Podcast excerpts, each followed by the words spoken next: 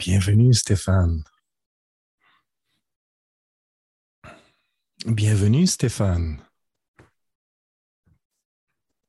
Est-ce que vous m'entendez bien Stéphane? Bonjour Jean-François. Vous m'entendez bien Stéphane? Oui, je vous entends parfaitement. Et vous? Je vous entends parfaitement Stéphane. Parfait. Et si vous le voulez bien, je vais jouer le rôle de l'aubergiste qui vous accueille à l'auberge. Très bien. vous avez fait un beau voyage? Oui, oui, oui, oui, très bien. Oui. Et de, quel, endroit, de quel endroit vous arrivez? Alors, de Strasbourg, en Alsace. Ah, superbe. Donc, si vous le voulez bien, progressivement, nous allons sortir du temps, nous allons sortir de l'espace et nous allons explorer votre bulle d'univers. Donc, euh, ce que je vous propose comme, comme jeu aujourd'hui, c'est que nous partons à la recherche, à la découverte de votre propre univers pour à la fois l'explorer et le faire connaître aux autres. Avec plaisir. Ça vous convient? Parfaitement. Superbe. J'ai allumé un feu. Est-ce que vous commencez, est-ce que vous voyez les images que, que je diffuse en ce moment? Donc, le feu, je l'ai mis à un niveau très bas. Euh, est-ce que vous entendez un peu le crépitement des... Oui. Vous l'entendez, vous, le voyez? C'est ça, oui. Superbe, Stéphane. Donc, ce que je vous propose, euh, donc, euh, comme, exploration, on, va parcourir votre univers, votre bulle d'univers. Vraiment, là, moi, comme si je ne connaissais rien des humains, comme si je ne connaissais absolument rien de, votre univers et de la planète euh, sur laquelle vous habitez. Et donc, on a reçu euh, à l'auberge quelques informations euh, de, de, votre univers. Et donc, un des, un des mots qui revient beaucoup et qui a attiré notre attention à l'auberge, c'est le mot hasard, Stéphane. Et donc, qu'est-ce que vous pourriez nous dire de, ce mot et qu'est-ce que c'est le hasard dans votre bulle d'univers? Alors, euh, pour moi, dans ma, dans ma compréhension et dans mon vécu, le hasard ou le pur hasard, c'est la survenance d'événements aléatoires. C'est par exemple, euh, la survenance de deux événements qui n'ont aucun lien de causalité. Hmm. Et, là, on voit à, l'écran, c'est par un curieux hasard. Alors des fois, deux événements qui surviennent avec aucun lien de causalité apparent euh, sont particulièrement curieux de par leur similarité ou de par l'intentionnalité qui les lie. Euh, par exemple, euh, si là, à la fin de notre entretien, je rencontre une personne que je n'ai pas vue depuis dix ans, ce sera un hasard. Et il n'y aura aucune causalité entre, ni aucun lien, ni aucune intention, ni aucun lien entre notre entretien et cette rencontre avec cette personne que je n'ai pas vue depuis dix ans. Donc, aucun lien de causalité. Voilà. Mais si maintenant je commence à vous parler d'une personne que je n'ai pas vue depuis dix ans, et qu'après cet entretien, je la rencontre, eh bien là, on ne verra toujours pas de causalité, mais par contre, il, y aura un lien entre ce qu'on s'est dit, entre l'entretien, il y aura un, lien évident, mais pas de causalité apparente. Eh bien, hmm. ce hasard devient tout de suite curieux. J'adore ce mot. Voilà, c'est ce que Jung a appelé les synchronicités, c'est quand euh, deux événements qui euh, font partie d'une coïncidence trouvent leur source dans, dans, on va dire, dans l'intériorité ou dans la, dans la psyché, psyché de, de, la personne qui, qui, vit cette coïncidence. Et moi, j'ai appelé ça un curieux hasard. Et donc, le mot curieux est très proche du hasard. C'est-à-dire que vous avez rapproché le mot hasard avec la curiosité. C'est, est-ce que vous diriez que dans votre bulle d'univers, Stéphane, la curiosité est une alternative à la causalité? C'est une question intéressante. Euh, hmm. C'est intéressant. J'aurais peut-être besoin de temps pour répondre à cette question tellement elle est profonde. Ça tombe bien parce que le prochain mot que nous allons euh, explorer avec vous est le mot temps. Nous pouvons y aller tout de suite dans le mot temps. Nous pouvons rester dans le mot hasard pour justement que cette vibration puisse euh, s'animer en ce moment. Donc, euh, nous venons ensemble d'explorer que les liens peuvent être par causalité dans votre bulle d'univers, ou il peut y avoir d'autres façons dont les événements se entrent en relation ensemble, si je comprends bien. Voilà, mais par contre, pour le mot, euh, pour le mot curieux, dans ce que vous appelez ma bulle d'univers, je j'ai toujours imaginé que la curiosité ne vient pas de nous, mais vient de quelque chose d'externe qui appelle hmm. à être découvert. Comme si ah la curiosité était quelque chose de complètement extérieur à celui qui est curieux. Euh, comme une entité ou bien une forme pensée ou bien une partie de notre subconscient ou de notre inconscient qui appelle à être découvert avec tellement d'intensité qu'il crée une curiosité.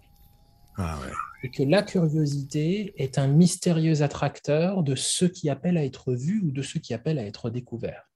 Je ne vous cache pas, Stéphane, que la curiosité, elle est pleinement animée en ce moment de mon côté. Je suis très curieux de découvrir votre bulle d'univers. Merci. Et donc, la curiosité est une, forme de présence, une forme d'énergie, une forme... Comment traduire cette curiosité qui met en relation des hasards dont la cause n'est pas le facteur principal ah. de la relation? Oui, alors, euh, la curiosité euh, serait l'énergie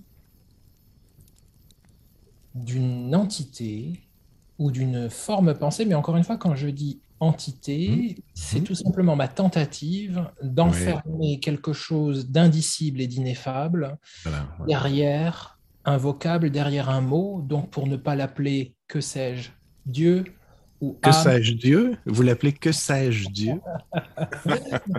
Pour, ne pas, pour, ne, pour ne pas lui donner des mots trop restrictifs, euh, euh, je, je l'appelle entité faute de mieux, mais ça pourrait être la nature et ça pourrait être totalement mon inconscient. Oui, oui. Eh ben, c'est ce qu'en ce moment nous sommes en train de faire. Nous, traduisons notre rencontre dans des mots et notre rencontre qui sort du temps passe nécessairement par des mots. Et les mots, effectivement, les mots et le temps sont très, très reliés, je crois. Est-ce que c'est comme ça que ça fonctionne dans votre univers? Une, façon d'ouvrir le temps, c'est par le langage, par les mots? Une façon d'ouvrir des mondes, d'ouvrir des espaces, mmh, mmh. temps. Après, puisque on commence à tourner autour du temps, mmh. euh, Hmm. Euh, je suis toujours partagé euh, avec, avec cette notion de temps que j'avoue n'absolument pas comprendre. Je sais hmm. que conceptuellement, le temps n'existe pas et que, et que, tout est simultané et qu'en fait, il n'y a que le présent qui existe et que le passé, nos souvenirs ne sont qu'une construction mentale et que le futur n'existe pas. Euh, mais j'avoue que je ne suis pas très pertinent sur le sujet du temps parce que, peut-être, parce que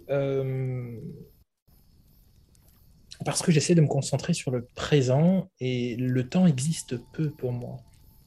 Et donc, euh, votre univers, dans votre bulle d'univers, le temps n'existe pas. Tout, tout est simultané dans votre univers, dans votre bulle d'univers. Tout est simultané. Du moins, c'est l'intention. Oui, du, moins, c'est l'intention que c'est l'intention. C'est l'impression que hmm. j'ai. Euh, et c'est marrant ce lapsus quand je dis c'est l'intention. Hmm. euh, et ouais. Et on revient, si vous me permettez, on revient à l'intention de la curiosité. Quelle est l'intention de la curiosité dans le temps? Que fait la curiosité dans le temps simultané? Parce que vous arrivez effectivement avec une vision, avec une bulle d'univers dans laquelle la synchronicité ou les hasards se relient parfois par la causalité, mais en fait se relient par d'autres façons. Et donc, ça devient intéressant d'explorer comment le temps se relie aux événements. C'est comme en ce moment, nous sommes en train de créer un événement, vous et moi, une rencontre, mm-hmm, mm-hmm. Et, qui était dans peut-être quelque part, on ne sait pas, mais notre rencontre en ce moment est en train tout doucement de se déplier dans le temps ou dans une série, dans une séquence.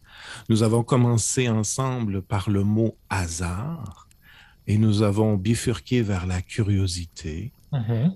Progressivement, lentement, si vous le voulez bien, nous allons aller tourner autour, j'aime beaucoup votre expression, tourner autour du temps, qui n'existe peut-être pas, mais nous allons tourner autour de ce temps qui n'existe pas. Et je ne sais pas si vous voyez la petite image sur votre Oui. écran. Absolument. Qu'est-ce que ça vous évoque, le temps, le temps, là, on- cette image du temps? Qu'est-ce que ça évoque pour vous? L'image là à l'écran, Oui. euh, la phrase qui m'est venue tout de suite, c'est le temps au cœur ou au cœur du temps. Hmm. Euh, et au cœur du temps, pour moi, c'est le présent, et le temps est inscrit à l'endroit où théoriquement les deux aiguilles de la montre sont censées se rejoindre. Ce que j'aime beaucoup avec cette métaphore, c'est euh, si vous prenez un, un- un cercle qui tourne, le centre ne tourne pas en fait. Ah ouais. Et sur le cadran d'une montre, il existe un point qui pourtant est au centre du temps et qui est immobile.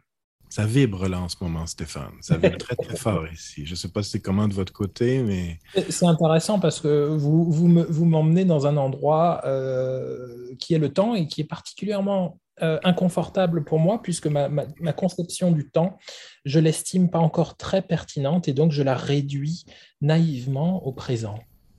Et cet inconfort dans lequel nous sommes présentement, nous avons bifurqué vers un temps qui peut peut-être parfois être inconfortable.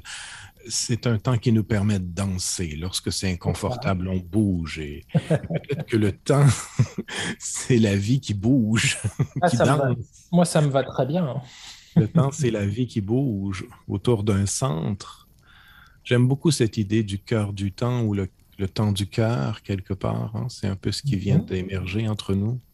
Ça. Hmm. Et donc, euh, lorsque nous approchons, nous tentons de tourner autour du temps, euh, vous avez parlé d'aiguilles, donc euh, en fait, le temps, dans certaines bulles d'univers, nous, nous avons des voyageurs ici qui nous ont apporté cette notion du temps, que le temps est la mesure du changement. Et on peut mesurer le changement comme, par exemple, nos ancêtres autochtones des Premières Nations. Nous avons une grande lignée ici d'Algonquins. Euh, le temps, c'est les saisons, par exemple. Et donc, euh, le passage du temps se mesure avec le passage des saisons. Euh, et- mais vous avez fait une allusion aux aiguilles. Et dans certaines, dans certaines bulles d'univers, le temps est mesuré. En fait, le changement, le temps est la mesure du changement est mesuré avec les aiguilles. Donc, quel impact, selon, selon vous, ça a lorsqu'on est dans une bulle d'univers qui mesure le temps avec des aiguilles? Ou qui mesure le changement avec des aiguilles? Quel impact cela peut avoir dans notre rapport au temps? Bah, justement, ça me fait penser à, à- à l'idée que si on mesure le temps avec les aiguilles, principalement autour de son poignet, par exemple, on détourne son regard, on détourne son regard de ce qui nous permet vraiment de mesurer le temps à une échelle beaucoup plus universelle et biologique. Ah. Euh, c'est comme si ne- ça nous distanciait du rythme naturel des choses. Quand Voilà. on nous demande l'heure qu'il est, on regarde sa montre et on, se, on ne regarde plus le soleil, en fait. non seulement on ne regarde plus le soleil, on regarde notre leurre. Voilà. C'est ça. Et, Le puis- leurre au poignet. Le leurre Ouais. au poignet. et, et- et dans une dimension un petit peu, un peu plus large, euh, on, on- c'est pas forcément l'heure, mais aussi le jour, et puis la semaine, et puis le mois. On fait plus attention au cycle lunaire et on fait plus attention aux saisons. On- on- on- Voilà. Là, en France, euh, on est au mois d'août et puis nous avons un mois d'août particulièrement frais.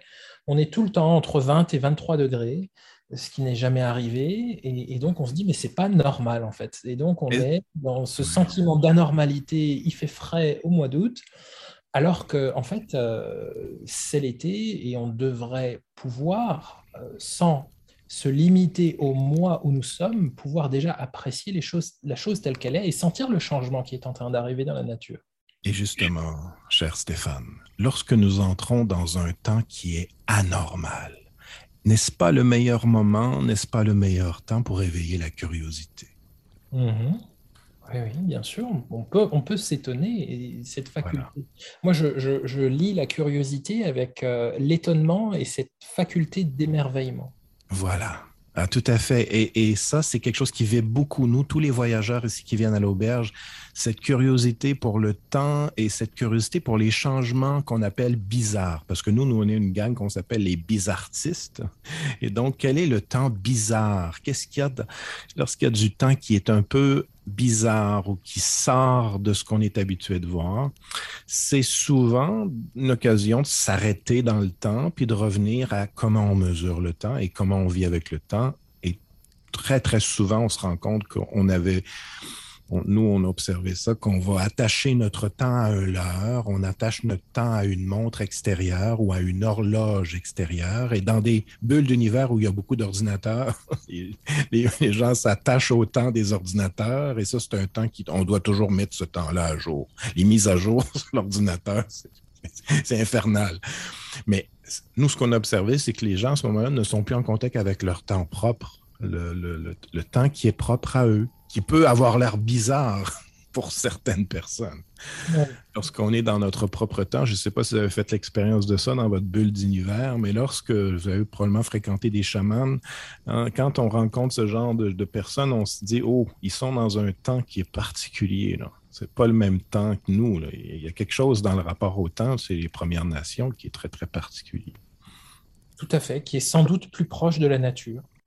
Donc, le temps et les changements plus proches de la nature. Et lorsqu'on est une société ou une bulle d'univers qui est rendue complètement désynchronisée de son temps, ça nous apparaît bizarre. Alors que c'est simplement un appel à revenir au centre. En fait, l'image qu'on vous proposait, effectivement, c'est que le temps et l'amour, nous, le temps et l'amour, c'est la même chose pour nous. On aime bien voir ce rapport entre le temps et l'amour. Euh, qui a, une relation finalement avec euh, à quoi tu donnes ton temps, ou si vous me permettez, Stéphane, puis je vous pose la question, à quoi tu perds ton temps? Avec quoi tu perds ton temps? Et donc en ce moment, à quoi tu perds ton temps en ce moment? Si je vous, je vous, je vous, vous vois et je vous tutoie pour faire le jeu de mots, si vous me permettez, Stéphane. Mais dans votre bulle d'univers, à quoi vous paierez votre temps ou à quoi vous vous attachez votre temps le plus, vous, dans votre bulle d'univers? Hmm. Euh, je dirais que ce qui prend le plus clair de mon temps. Euh, le temps est clair parfois? Vous avez le clair, le temps est, est clair et moins clair parfois Le plus clair, vous avez dit le clair de votre temps Le plus clair de votre temps, oui. Euh, le plus clair de mon temps. Euh, la plupart de mon temps est pris par, euh, est pris, est pris par la méditation. Super. et par, par, par la lecture, par l'écriture. Par un curieux hasard, par les curieux hasards. Par les curieux hasards, bien sûr, parce qu'à chaque fois qu'un curieux hasard émerge, une, une, synchronicité ou une étrange coïncidence, euh, ça me rappelle au présent. C'est comme si hmm. ce qu'on appelle parfois euh, la matrice, c'est-à-dire euh, la structure de la réalité telle qu'on l'appelle elle-même. C'est comme mhm. s'il y avait un bug dans la matrice et, que ça venait me dire, tiens, regarde ici, euh, là, il y a quelque chose de trop étrange pour ne pas s'attarder à ce que tu viens de vivre là, maintenant. Et donc, diriez-vous que c'est une occasion de resynchroniser votre temps, ce que la curiosité du hasard ou la synchronicité, ou parfois on l'appelle la symphonicité de la musique de la vie, elle se désynchronise et il y a des événements qui nous resynchronisent avec notre musique, avec notre beat, avec notre cœur? Euh, oui, oui, oui, absolument. C'est un appel à reconscientiser ce qui se passe. Et il y a une phrase qui me vient, c'est quand la musique se fait à l'intérieur de toi, tout l'univers l'entend. Hmm, mais je l'entends en ce moment. J'aime bien cette notion de, euh, de, de, se laisser aller au rythme de l'univers, au rythme de la musique du monde et se, se, laisser porter par ça et jouer avec. Ah ouais. et, et moi, je, conçois la réalité sous forme de vague. Et souvent, on est euh, en haut de la vague, et puis euh, on est parfois, enfin tout aussi souvent d'ailleurs, en bas. Et, en ce moment, en ce moment, Stéphane, vous êtes où dans la vague en ce moment en, ce moment, je suis entre le haut et le bas en train de remonter. je sors d'un creux, je sors d'un creux particulièrement creux. Et je me suis rendu compte de quelque chose qui va peut-être vous intéresser, c'est que quand on est en haut, on a peur de tomber.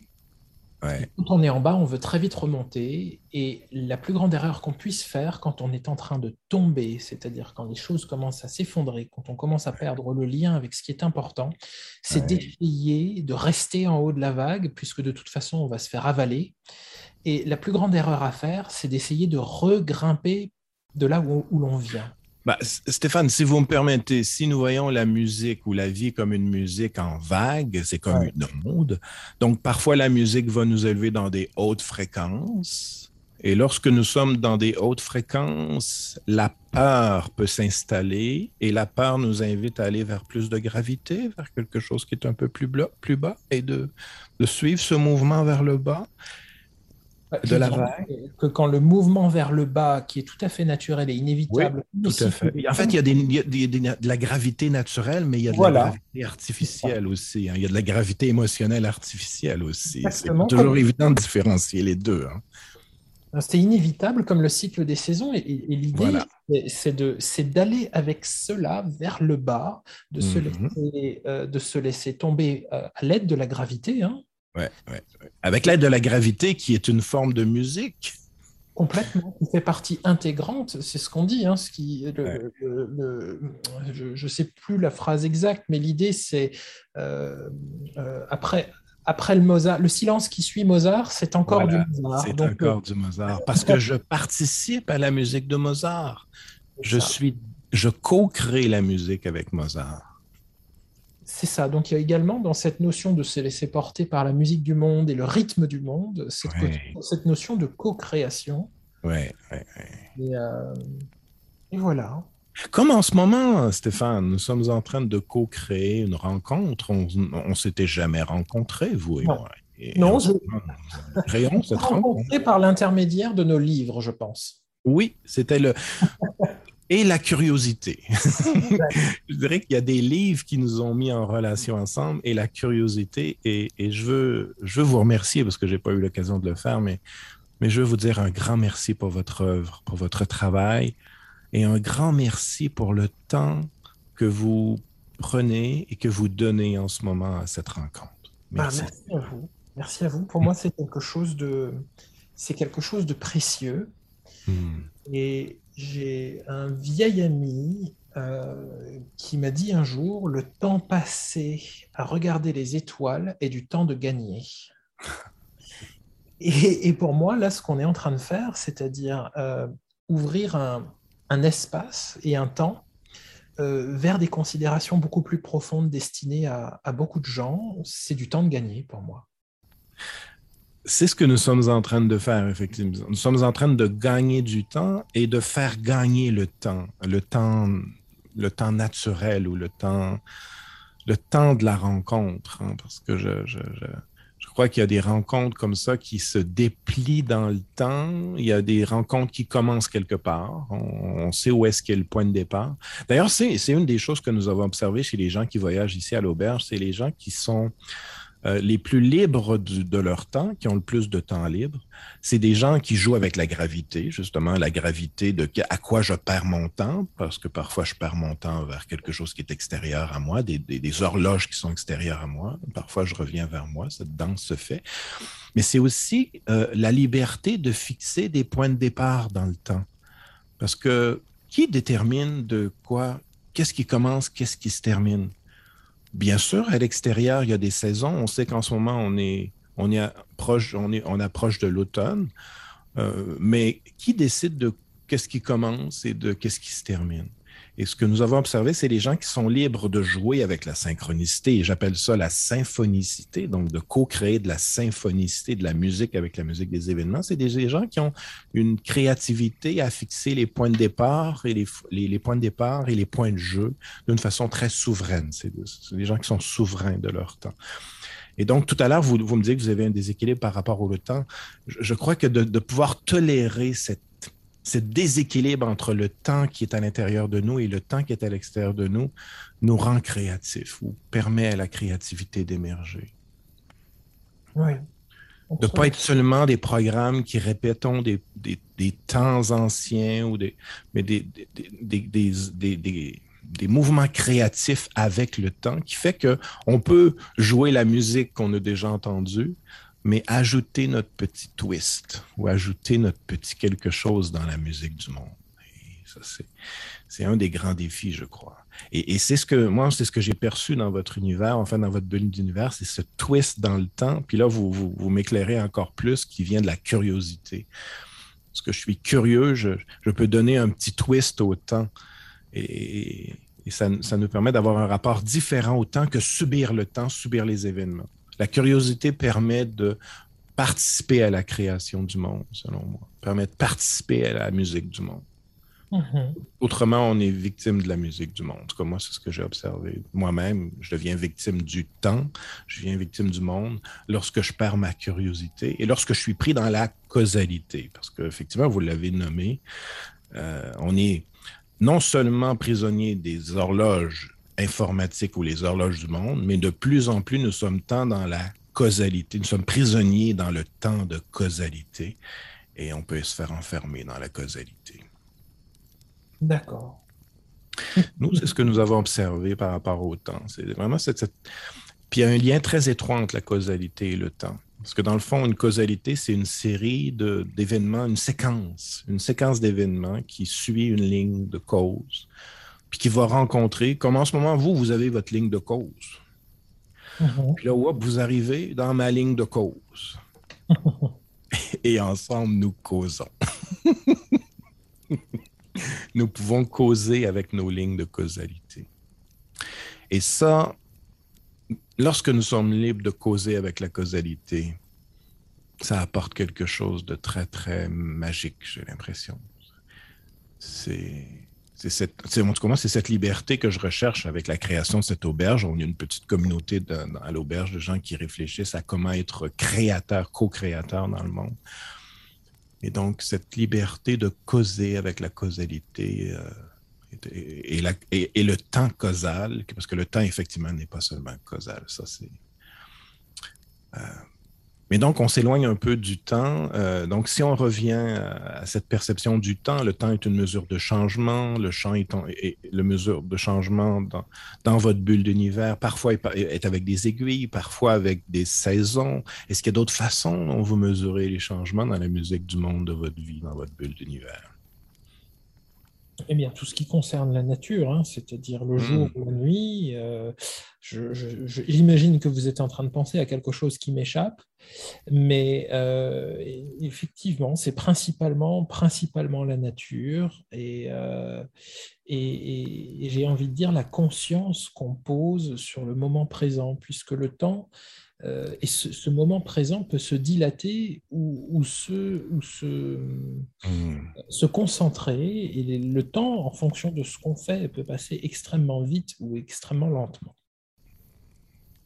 Je ne sais pas si vous observez ça dans votre bulle d'univers, mais par exemple, quand on a peur, le temps et l'espace se contractent. Et quand, euh, quand on est en état de désir, l'espace et le temps se dilatent. C'est ça.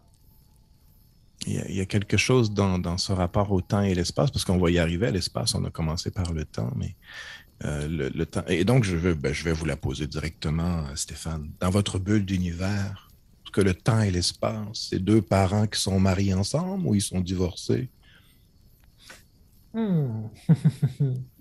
Euh, non, il y, a une, corrélation euh, extrêmement étroite entre les deux. Donc, vous parlez de corrélation. Quand vous dites corrélation, c'est une relation de cause ou les corrélations, c'est une relation qui peut être, le temps et l'espace peut être corrélés autrement que par des causes. Vous l'avez nommé tout à l'heure. Donc, ils sont très corrélés. Euh, je suis curieux, en fait, pardonnez-moi, Stéphane. Qu'est-ce que vous entendez par corrélés? Le temps et l'espace sont corrélés. Hmm. J'ai une phrase qui me vient, c'est quand le temps s'arrête, il devient lieu. Oh, wow. D'ailleurs, c'est ce qu'on observe dans les trous noirs. Hein. Aurélien Barrault, c'est ce qu'il disait. Dans un trou noir, le temps devient de l'espace et l'espace devient du temps. Mm-hmm. Je ne sais pas si c'est vers là que vous alliez. Hmm. je ne voulais pas aller dans un trou noir, je ne veux pas aller là.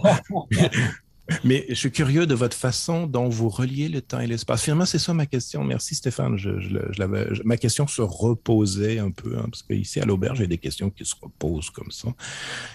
Donc, ma question plus précise, Stéphane, comment vous reliez le temps et l'espace dans votre bulle d'univers? Très naïvement et sans grande conviction, quand je pense au temps, je pense à un lieu. Hmm. Et euh, vous avez prévenu hein, que j'étais pas très pertinent sur ce sujet. Hein, donc, euh, Mais moi, c'est ça que j'aime, parce que la pertinence, je trouve ça d'un ennui. Moi, ce que j'aime, c'est chercher avec vous. Je suis, je suis dans le rôle d'auberger, je cherche avec vous. Et ce déséquilibre, pour moi, il est très, très fécond. Ouais. J'attends euh, pas de réponse. oui quand, je fais référence au temps, c'est-à-dire à mon passé, à mon présent ou à mon futur, mhm. il y a une corrélation puisque chaque fois que je fais référence à cette temporalité, je fais référence à un endroit. Et quand je pense au temps passé, je pense aux endroits. Ah Et voilà en quoi c'est corrélé, c'est parce qu'à chaque temps, il y a son endroit. Voilà. Ah, je, vais, pardonnez-moi, j'avais jamais vu le temps comme ça le temps est coléré à des est, coléré. le temps est corrélé à des endroits. Oui, puisque euh, le, temps, quand il s'agit de moi et de ma subjectivité, j'en suis le témoin. Ouais. Je ne suis témoin qu'à un endroit à la fois. Et c'est là que la simultanéité devient difficile parce que vous, vous vous dépliez dans le temps, même s'il y a peut-être une partie de vous qui est peut-être dans l'éternité ou dans l'infini.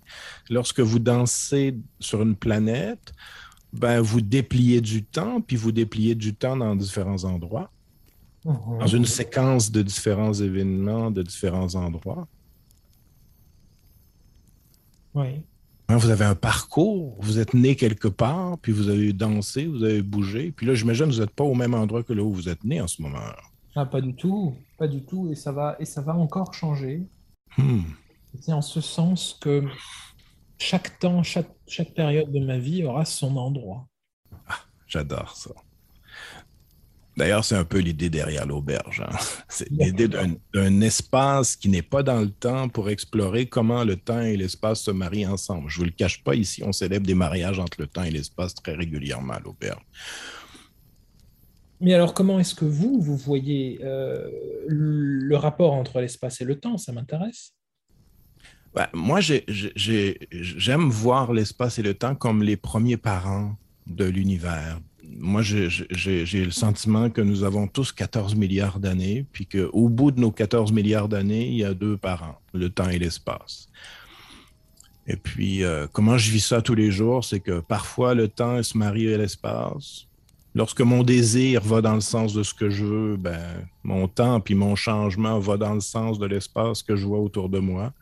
Et parfois, malheureusement, mon désir ne répond pas à l'espace et je regarde à l'espace autour de moi. Puis, ben non, l'espace ne ressemble pas à mon désir, l'espace ne ressemble pas à ce que je veux. Donc, parfois, mes parents, espace et temps, se marient, parfois, ils ne se marient pas.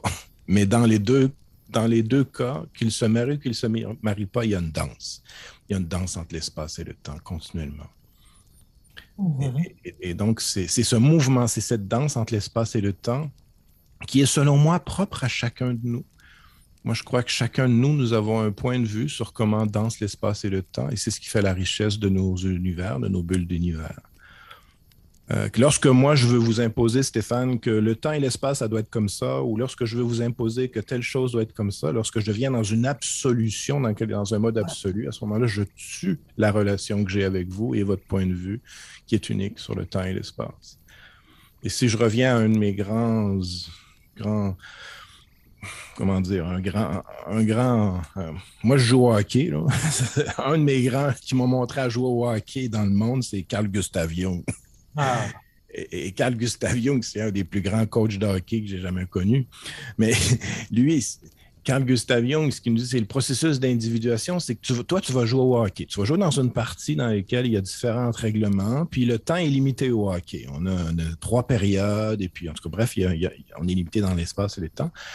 Mais comment toi, tu vas jouer au hockey? Ou comment toi, tu vas jouer ta face? Comment tu vas, tu vas te relier aux autres joueurs? Comment tu vas développer ton style et tout ça, ce qui a appelé l'individuation? Et donc, moi, c'est un peu comme ça pour répondre un peu à votre question. C'est qu'on vient tous du même, des mêmes parents, euh, l'espace et le temps. Mais chacun de nous, comment on fait jouer, comment on fait danser ce couple-là, ben, c'est propre à chacun de nous. Et c'est ça que j'aime beaucoup. J'aime beaucoup ce que vous dites. Et si vous me permettez, on va y arriver. On a parlé du temps et, de l'espace. Et, donc, euh, moi, j'aime beaucoup cette idée que, que vous avez apportée que le temps est très lié aux endroits dans lesquels nous avons vécu. Et, donc, c'est vers là que j'ai envie d'aller avec vous. Donc, on parle plus de l'espace. Euh, et donc, lorsqu'on arrive dans un espace, qu'est-ce que ça évoque pour vous la notion d'espace? Dans votre bulle d'univers. Si on revient plus dans votre bulle d'univers, comment, comment vous jouez avec l'espace? Euh, à vous, vous avez des pays sur votre planète. Comment vous divisez l'espace? Puis comment vous reliez l'espace, vous, dans votre bulle d'univers, Stéphane? Alors, les humains ont divisé la nature en territoires pour leur ah. donner nom et pour et pour limiter la circulation des humains et pour définir des frontières à leur culture et à leurs coutumes et à leurs règles. Ah ouais. Donc vous jouez dans l'équipe des humains, vous? Apparemment, oui.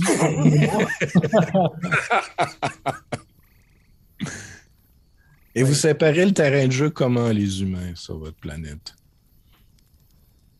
Eh bien, par des lignes imaginaires. Hmm les endroits où on a droit d'aller, d'autres où on n'a pas le droit d'aller, surtout en ce moment. Ah oui, en ce moment, qu'est-ce qui se passe dans votre jeu? Et en ce moment, dans le jeu qu'on est en train de jouer, il y a, euh, il y a un durcissement des règles qui viennent conditionner les déplacements des humains. Waouh Ça doit rendre le jeu très curieux. Exact ça, ça vient nous permettre et ça vient nous offrir la possibilité de marquer notre accord ou notre désaccord avec ces règles. Ça vient nous convoquer avec un positionnement euh, que nous sommes alors libres d'avoir. Et, euh, et, les règles deviennent de plus en plus restreintes, de plus en plus compliquées. Attends, je suis curieux, qui fixe les règles du jeu dans votre univers? Alors, euh, les, territoires euh, qui sont euh, délimités par des lignes imaginaires, par des humains qui ont un pouvoir sur la nature qui est tout aussi imaginaire, ces, territoires-là sont gouvernés par des humains qui eux-mêmes sur le principe de ce qu'on appelle une démocratie, qui fixent eux-mêmes les règles et les lignes et les territoires et les règles de déplacement. Ah ouais. Alors la plupart, euh, la plupart des gens euh, viennent élire les humains qui seront dignes de fixer ces règles-là. Donc le but du jeu dans la démocratie, ça serait quoi? C'est d'être élu? Ah oui, oui, oui. Euh, le, but des personnes qui cherchent cette élection n'est pas de satisfaire les exigences ou les besoins des personnes qui élisent, mais d'être à nouveau élus. Oh, ça doit rendre le jeu avec le territoire assez amusant, ça. Alors, je ne sais pas si c'est amusant. Ça peut être amusant si on arrive à prendre beaucoup de recul, oui. Euh, mais, euh, mais oui, le principe, euh, en tout cas le principe affirmé de la démocratie, c'est ce que j'appelle la dictature des 51%. Ah. Donc, vous n'êtes pas d'accord avec ce jeu dans lequel vous jouez? Ben, si, si, euh, si la démocratie était respectée, c'est-à-dire... Ben, justement, si vous me permettez, Stéphane, imaginons que la démocratie, c'est un grand jeu de hockey, ou un grand jeu. Tous les jeux ont des buts, des règles, des défis et des récompenses. Alors vous, Stéphane, dans votre bulle d'univers, comment vous recréez le jeu de la démocratie selon ces quatre grands archétypes-là? Les buts, les règles, les défis, les récompenses de la démocratie seraient quoi pour vous? Les buts, les règles, les défis et les récompenses. Alors la récompense, alors là on est dans la théorie de ce qu'est une démocratie. La récompense, ce serait euh, une harmonie. Le but, c'est la satisfaction du plus grand nombre. Mm-hmm. Mais tout ça, c'est très théorique. En réalité, les choses sont très différentes. Mais c'est pour ça, là, je vous aide à, vérifier l'écart qu'il y a entre le monde dans lequel vous êtes et celui dans lequel vous désirez être. dans la bulle d'univers dans laquelle vous êtes et celle que vous désirez être. Moi, ce qui m'intéresse, c'est à quoi vous rêvez, vous. dans quelle bulle d'univers vous voulez aller? Uh euh, moi, ce dont je rêve, c'est quelque chose de beaucoup plus localisé et de beaucoup moins centralisé. Donc, on revient au territoire, l'espace. Oui. Oui, dans, en fait, euh, euh, il, y a quelque chose dans, dans cette bulle d'univers-là dans laquelle je suis en train de jouer, de très centralisé et de très peu personnalisé, avec des règles qui sont, euh, qui sont appliquées par une extrême minorité pour la très grande majorité, hmm. et avec toujours une ligne directrice qui semble être la sécurité, ah. au détriment de la liberté. J'imagine, je ne sais pas comment fonctionnent les humains chez vous, mais ils doivent descendre des dinosaures avec le cerveau reptilien. Cerveau reptilien, c'est les petits liens, ça, puis on s'occupe juste de notre petit territoire à nous. Je ne sais pas si c'est comme ça pour vous dans votre bulle d'univers, mais dans beaucoup de bulles d'univers, c'est comme ça. La sécurité, ça l'emporte sur tout. Le besoin de protéger, ça l'emporte sur tout. La curiosité débarque à ce moment-là. Je ne sais pas si c'est comme ça que vous le voyez, mais qu'est-ce qui arrive quand justement on s'occupe trop de nos petits espaces? Euh, le petit nombril, mettons, qu'est-ce qui arrive? C'est ça, les, dérives sécuritaires se font au détriment de la curiosité, donc au détriment de la créativité, ah, voilà. au détriment du potentiel universel, hmm. au détriment de, de, ce qui peut se faire de, de beau, d'artistique, de divin, et on restreint systématiquement le champ des possibles vers des considérations qui sont de plus en plus matérialistes et de moins en moins spirituelles. Sentez-vous la gravité, comment la gravité va va, prendre forme lorsqu'on lorsqu'on a peur. Avez-vous remarqué que lorsqu'on a peur, les choses deviennent plus graves? La musique devient plus grave lorsqu'on a peur. On va observer ça. C'est ça. Et quand vous dites gravité, moi j'entends densité. Ah ouais, Donc plus il y a de gravité, plus il y a de densité. Et quand une vibration se fait de plus en plus dense, elle devient matière. Et donc, on eh est en train de chuter vers des considérations qui sont beaucoup plus matérielles, qui sont moins spirituelles, je vous entends, Stéphane. Et de ce fait, on perd le lien avec, eh bien, vous l'avez dit vous-même, avec nos parents qui sont l'espace, le temps, avec la nature, avec le divin. Et donc, lorsqu'on perd, on peut le voir dans les deux mots, dans les deux sens. Lorsqu'on perd quelque chose, est-ce que ça éveille la curiosité de comment on va recréer le lien? Ou si lorsqu'on perd quelque chose, on dit on perd, on perd, ou si justement, lorsqu'on perd quelque chose, c'est une invitation à nous demander ce qu'on désire réellement. C'est ça, c'est ce que je disais tout à l'heure. C'est, ça nous convoque à nous positionner, ça nous convoque soit à suivre et à,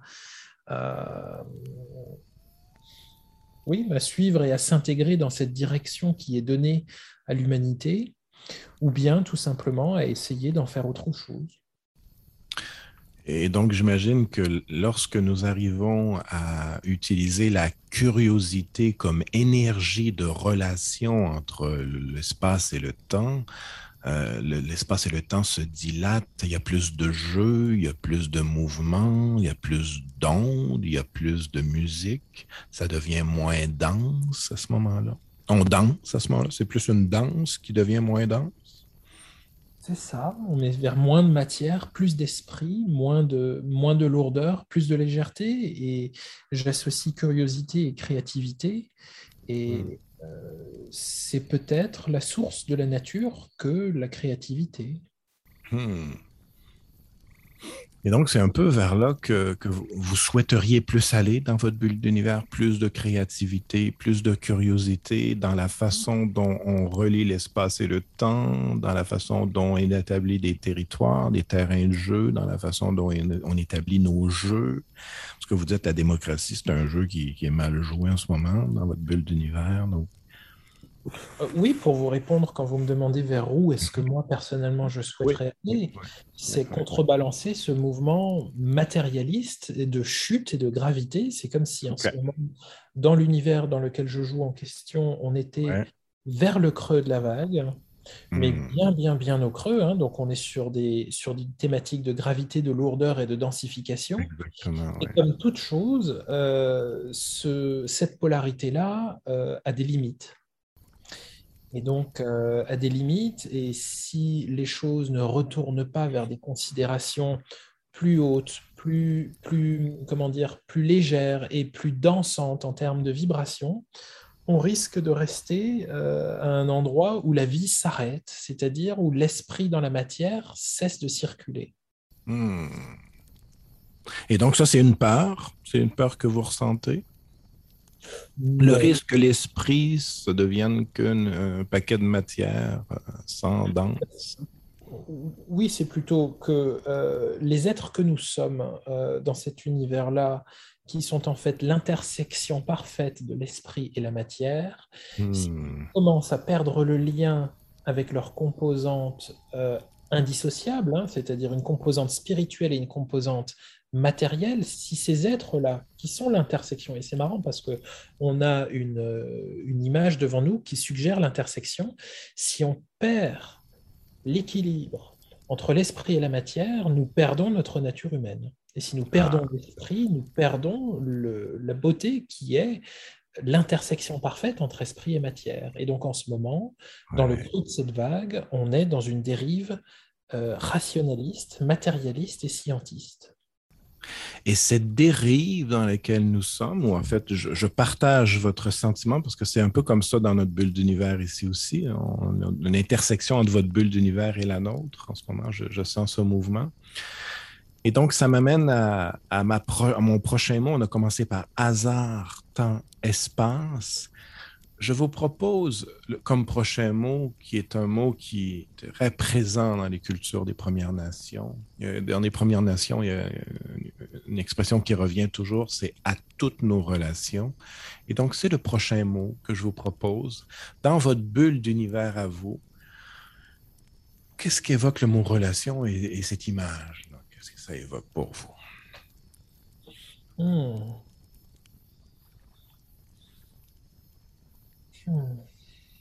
la relation, elle est partout. Dès lors qu'il y a une, euh, dimension sujet-objet, dès lors qu'il y a quelque chose qui est constaté, il y a une relation qui s'établit. Alors on peut entendre euh, les petites relations, qui sont les relations entre les humains ou les relations entre l'humain et, l'objet de son attention, mais il y a la grande relation. La grande relation, c'est à quel point l'humain est relié à quelque chose qui le dépasse et qui est exprimé par la nature.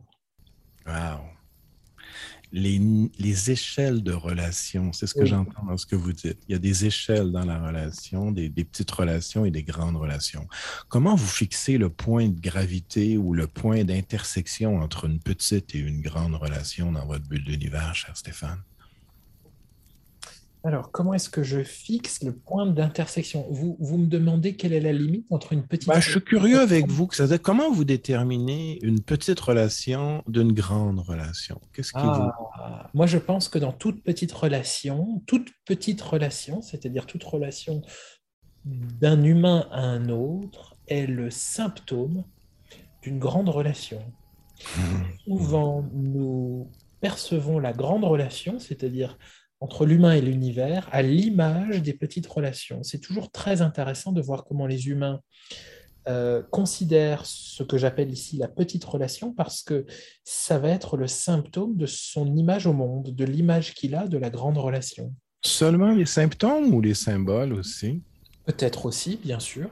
Bien sûr, le symbole aussi, oui. Il y a, cette phrase très connue hein, qui dit ce qui est en haut est comme ce qui est en bas. Donc notre manière, oui, ce qui, est en bas, ce qui est en haut est comme ce qui était en bas, puis ce qui est en haut est comme ce qui est en dedans aussi. Ça, c'est une petite version différente, mais je, trouve qu'elle est aussi vrai. Ce qui est en haut est comme ce qui est en dedans. Et ce qui est dedans est comme ce qui est dehors. Et donc, voilà.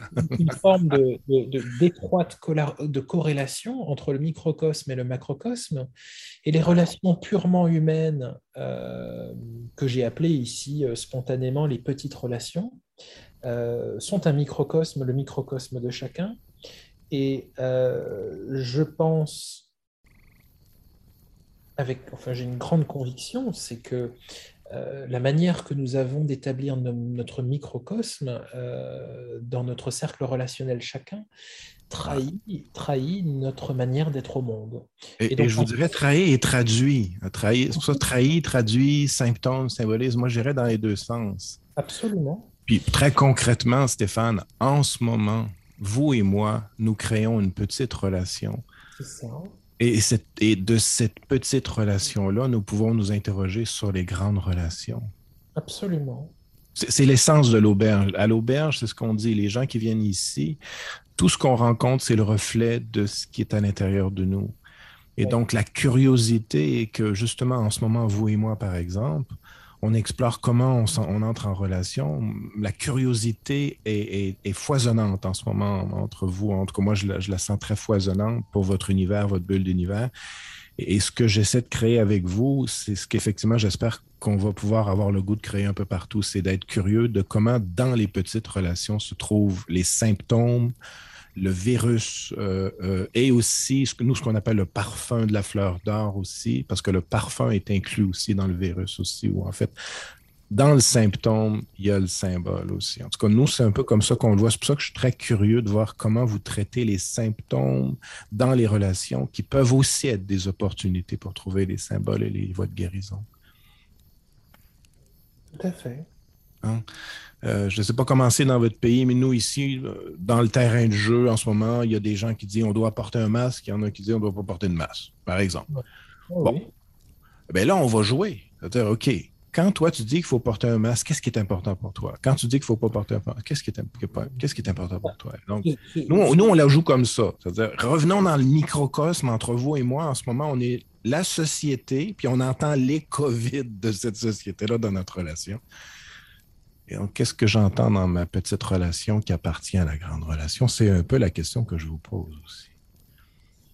Comment vous passez du petite relation à la grande relation? Ben, je ne sais pas si j'ai bien compris la question, mais dans la petite relation, je vois la grande relation, puisque la petite relation est le symptôme de mon rapport au monde. Donc, quand moi je dis à mon prochain, euh, il faut porter un masque, euh, je trouve ça très symptomatique de mon rapport à la grande relation. C'est je ne suis pas en sécurité. Et quand je ne suis pas en sécurité, il faut, il faut, il faut. C'est vous tantôt qui avez parlé de les obligations, les règles. Là, on est dans les règles. Il faut, il faut, il faut, il faut. Mais où est le je désire dans ça? Et donc, vous, vous diriez que les gens qui utilisent le il faut, ils ont un petit virus sur la langue, est-ce que vous diriez ça? Les gens qui sont conditionnés que par le il faut euh, on est justement dans cette polarité qu'on évoquait tout à l'heure, la gravité, la densité, la matérialité. Mhm. Et l'inverse de il faut serait pour moi euh, nous pouvons. Ah, nous pouvons. Ou je désire. Moi, je le vois aussi comme revenir en contact avec son désir. Revenir en contact avec, euh, avec son désir. Maintenant, il y a des gens qui désirent la sécurité, euh, moi, je suis plus proche de la notion de possibilité et de potentialité. Dans il faut, on ne laisse pas de place à la potentialité, on ne laisse pas de place à la créativité. c'est, un mouvement descendant vers la matière. Il faut, on essaye de densifier, on essaye d'inventer un mot de gravifier, Ouais. Gravifier. Tu viens vous venez de créer un mot, Stéphane. de gravifier. J'adore ça. On essaye de gravifier quelque chose qui est pas récent. On, impose notre gravité à l'autre, comme un virus, le virus de la gravivité. Voilà, et on impose notre peur et notre besoin de sécurité là où la vie elle-même, par définition, est curiosité, créativité, potentialité. Ah, Donc nous allons dans un mouvement, dès lors que nous imposons, ou, et, en l'occurrence l'énergie qui est derrière cela, c'est la peur par opposition. on impose l'énergie de peur derrière ça. Plus. On est en train d'aller dans une direction inverse de celle qu'est la vie par nature, qu'est celle qu'est le vivant par nature. On a dit tout à l'heure que euh, c'était une question de vagues, de haut et de bas, et l'idée de gravifier la relation à l'autre en imposant quelque chose, en l'occurrence là, le masque, on est en train d'aller vers le bas et d'empêcher le mouvement naturel que la nature nous propose à travers un éventuel virus. Et ce mouvement de gravité naturelle qui s'oppose parfois à la gravité émotionnelle artificielle, Einstein l'a déjà prévu. Hein? Je sais pas si Einstein, euh, c'est quelqu'un qu'on aime bien ici. Il a sa chambre quelque part à l'auberge et parfois on le consulte. Lui, ce qu'il disait de notre époque, Einstein disait ce qui caractérise notre époque, c'est la confusion entre les moyens et les buts. On a une confusion entre les moyens et les buts. Moi, j'ai peur. Si j'ai peur, je dois m'occuper de ma peur. Mais qu'est-ce qui arrive lorsque je confonds le moyen que je prends pour calmer ma peur, dans ce cas-ci le contrôle, avec ma peur? Ben, j'impose mon moyen à tout le monde. Alors que mon défi, c'est de m'occuper de ma propre gravité, de ma propre peur. Alors, ce que, ce que vous apportez est un éclairage très, très intéressant et très important. Est-ce que les gens s'occupent de leur peur ou ils propagent le virus de leur peur par des moyens, le, le, le, virus des moyens finalement, où on met l'accent sur les moyens et pas sur la relation? Parce qu'on est dans le thème de la relation ici. Est-ce que je suis en relation avec ma peur? Parce que si je ne suis pas en relation avec ma peur, je vais l'imposer à tout le monde. Moi, c'est comme ça que je définis un dictateur. Un dictateur, c'est quelqu'un qui est pas intime avec sa peur, puis il, impose à tout le monde sa peur, puis des moyens de contrôler sa peur. Oui, ça fait sens dans la manière de, dans la manière de l'exprimer, bien sûr, ça fait sens.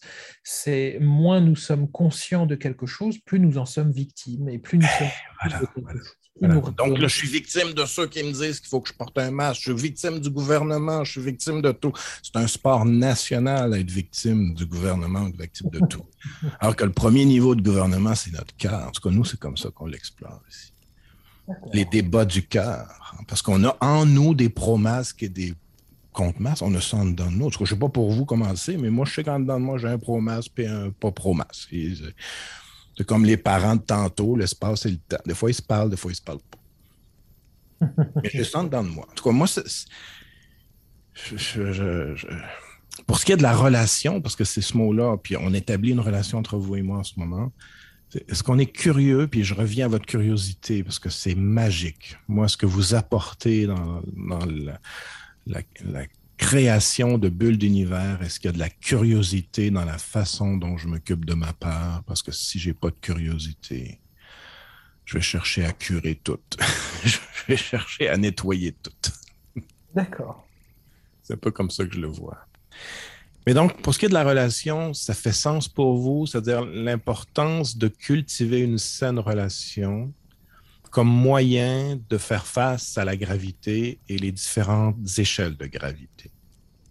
Alors oui, parce que dans ce qui nous est imposé euh, dans cet univers-là, et on l'évoque de plus en plus ici, là entre nous, c'est ce mouvement vers le bas, ce mouvement de gravité, de descente vers la matière, mhm. ça a pour effet aussi de couper la relation.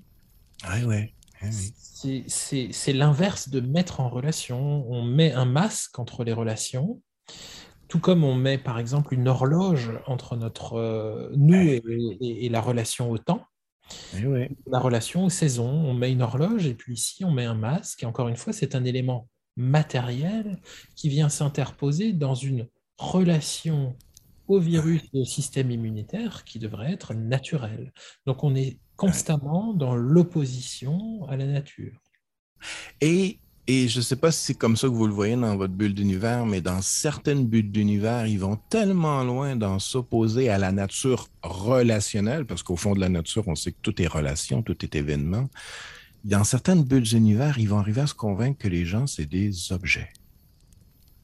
La gravie, comment vous avez appelé ça tantôt? La gravifier ou la gravification? La gravification du monde nous conduit dans certaines bulles d'univers à dire, hey, je suis un objet on peut m'utiliser comme un objet, puis moi, je peux utiliser comme tout le monde comme un objet.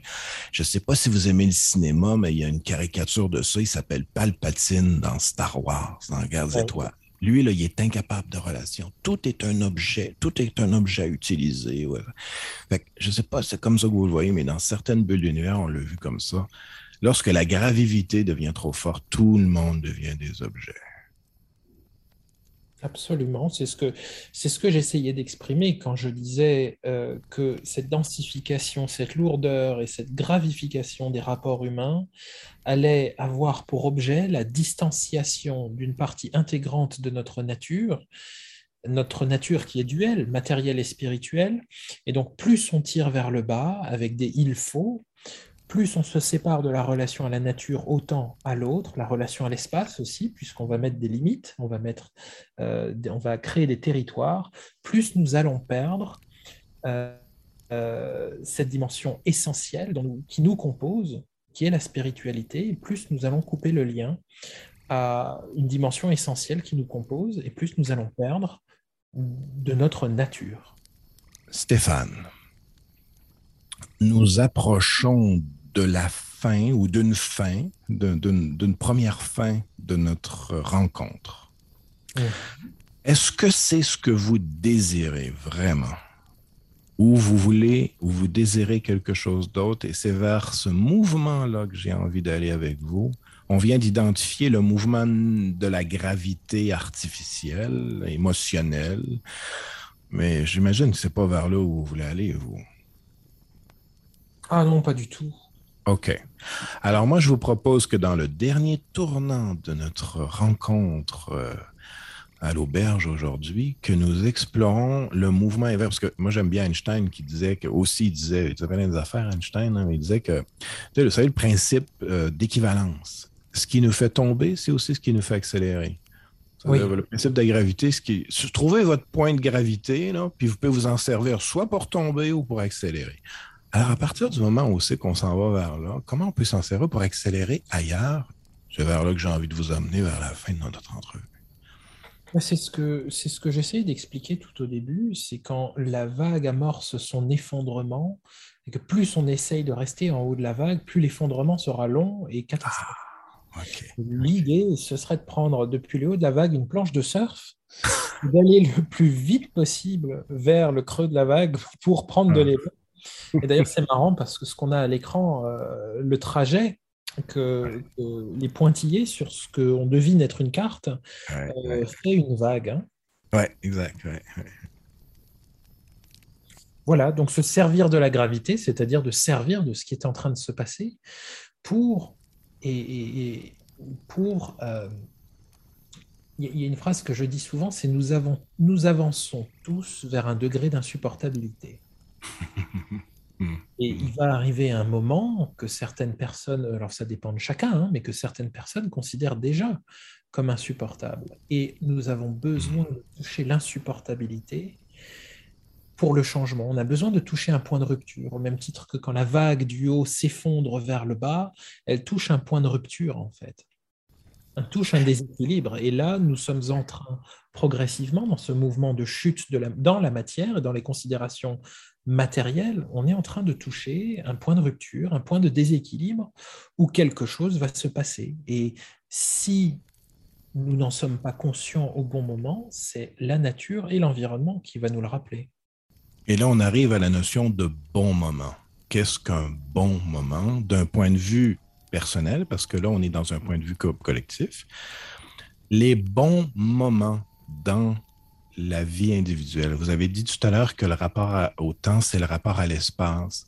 Donc, si nous voulions traduire dans votre bulle d'univers et qu'est-ce que vous avez envie de proposer comme curiosité pour que nous soyons davantage conscients des bons moments, qu'est-ce que vous pourriez nous suggérer? Ou en fait, comment vous, vous faites pour partir à la chasse des bons moments dans votre vie? Alors, euh, c'est là qu'on va boucler la boucle, c'est que pour moi, c'est la curiosité. La curiosité, euh, pour moi, mène vers l'exploration de choses qui ne sont pas explorées, qui appellent à être explorées. Good. Et, et, ce serait pour moi le mot, s'il n'y avait qu'un seul mot à retenir, ce serait se laisser envahir par la curiosité qui émane du monde et qui émane de cette partie du monde et de cette partie de la réalité qui appelle à être découvert pour trouver des solutions alternatives à ce que nous sommes en train de traverser. Et donc se laisser envahir par la curiosité. Ça me conduit au dernier mot que j'avais envie d'utiliser. Donc, euh, comment j'ai marié le mot mari et âge là-dessus, mais j'ai trouvé ça, dans votre bulle d'univers. est-ce que ça va dans, le sens, dans, dans ce sens-là, ce que vous nous proposez? Est-ce que la curiosité peut mener à des choses comme ça? Oui, euh, une, ça c'est une image que j'avais utilisée très récemment pour euh, illustrer un texte sur l'amour. Oh. Et, moi, ce que j'ai vu dans cette image, c'est embrasser l'univers, puisque là, l'homme est symbolisé, enfin symbolisé, est représenté.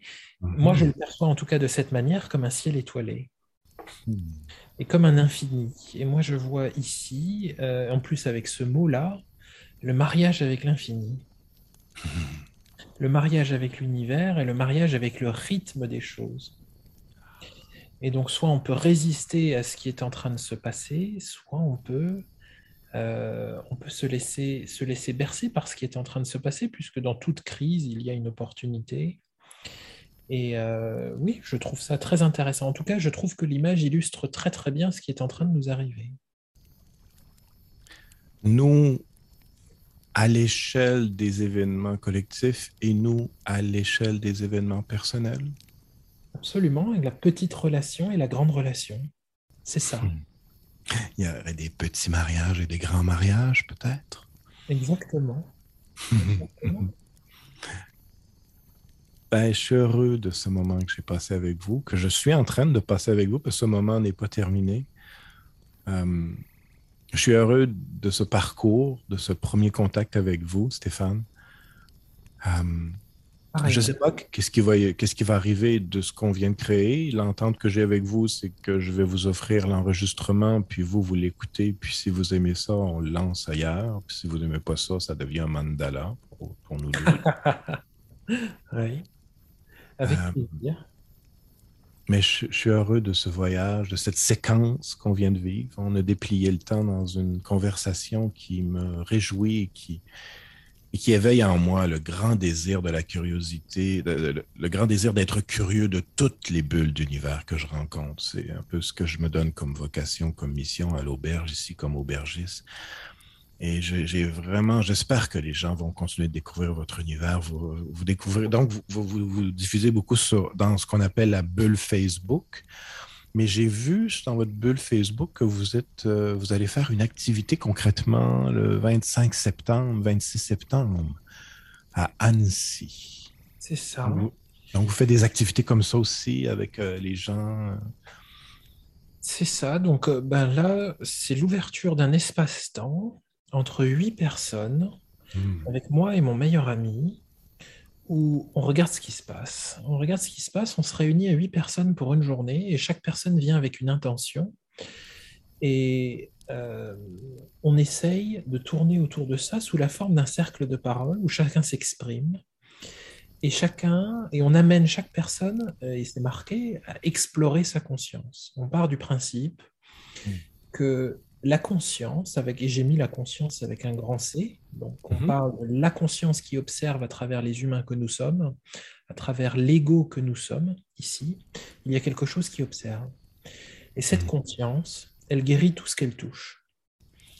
Mhm. Qu'est-ce qui doit être guéri ne peut être guéri que ce qui est blessé. Il n'y a que l'ego qui est blessé et on vient dans ces cercles de parole avec nos égos, avec euh, nos illusions, avec nos limitations. Et l'idée, c'est de faire conscience à ces endroits puisque la conscience, encore une fois, guérit tout ce qu'elle touche. Pour qu'elle puisse guérir et qu'elle touche quelque chose, il faut la laisser passer. Pour la laisser passer, il faut fissurer l'ego pour que la, lumière puisse passer à travers ces fissures. Et mhm. voilà ce qu'on essaye de faire dans ces journées très particulières. Wow. Et donc, c'est un nouveau cycle qui commence euh, en septembre? C'est ça. Alors, euh, j'avais l'habitude euh, de faire ces journées dans ma région et puis l'engouement des gens pour ce qui s'y passe et pour les transformations qui adviennent euh, fait qu'on a été appelé euh, bah, d'abord à Annecy, bientôt à Lille, et puis on regarde ce que ça donne, on laisse les choses se dérouler, on ne pousse rien, on est plutôt euh, attiré par ces curieuses journées, et les gens qui viennent me demandent souvent mais quel est le programme? Je réponds, il n'y a absolument aucun programme à se libérer des programmes. Sortons des programmes. Quelle bel anti-programme, cher ami, si vous permettez de vous appeler comme ça, puisque notre relation commence. Qui sait, Stéphane, si un jour vous allez aboutir, tomber ici, je ne sais pas si vous voyez le petit cercle sur votre écran. C'est un cercle qui est situé à Tequenonde. Tequenonde, c'est un, espace sacré près de Québec. Le mot Tequenonde signifie, c'est un mot algonquin qui signifie de l'autre côté de la montagne. D'accord. Donc, euh, euh, c'est un espace qu'on a créé où justement on, se réunit aussi euh, des gens qui ont envie d'être curieux de ce qu'il y a de l'autre côté de la montagne. Et donc, qui sait si un jour, Stéphane, vous n'allez pas être à cet endroit-là et nous aurons le plaisir de continuer cette conversation. Eh bien, je vais au Canada quasiment chaque année, donc il y a une possibilité pour que je puisse m'y retrouver. Et donc, je vous signale que le Québec, c'est le pays à côté du Canada. Parfait. Nous sommes souverains de notre imaginaire. et, et Tequenonde, c'est un non-pays qui est encore plus euh, ancien que le Québec et le Canada. Parfait. Ben, merci beaucoup et au plaisir. C'est une invitation. Merci. Vraiment, oui. J'ai pas compris. Je disais au plaisir de le découvrir et je pense que ça se fera. Ben écoute, euh, écoutez, euh, ça a commencé. Nous avons placé le point de départ de cet événement. Alors, je suis très curieux de découvrir l'autre point de départ. Merci, Jean-François. Merci, Stéphane, pour cette rencontre. Et donc, euh, Souhaitons euh, de la curiosité à profusion euh, pour tous les voyageurs euh, qui viennent à l'auberge ou pas, ou qui, en fait, qui viennent dans cette grande auberge qu'on appelle la Terre. Prenez bien soin de vous, Stéphane. À une prochaine rencontre. rencontre. À bientôt, Jean-François. À bientôt. Bye bye. Au revoir.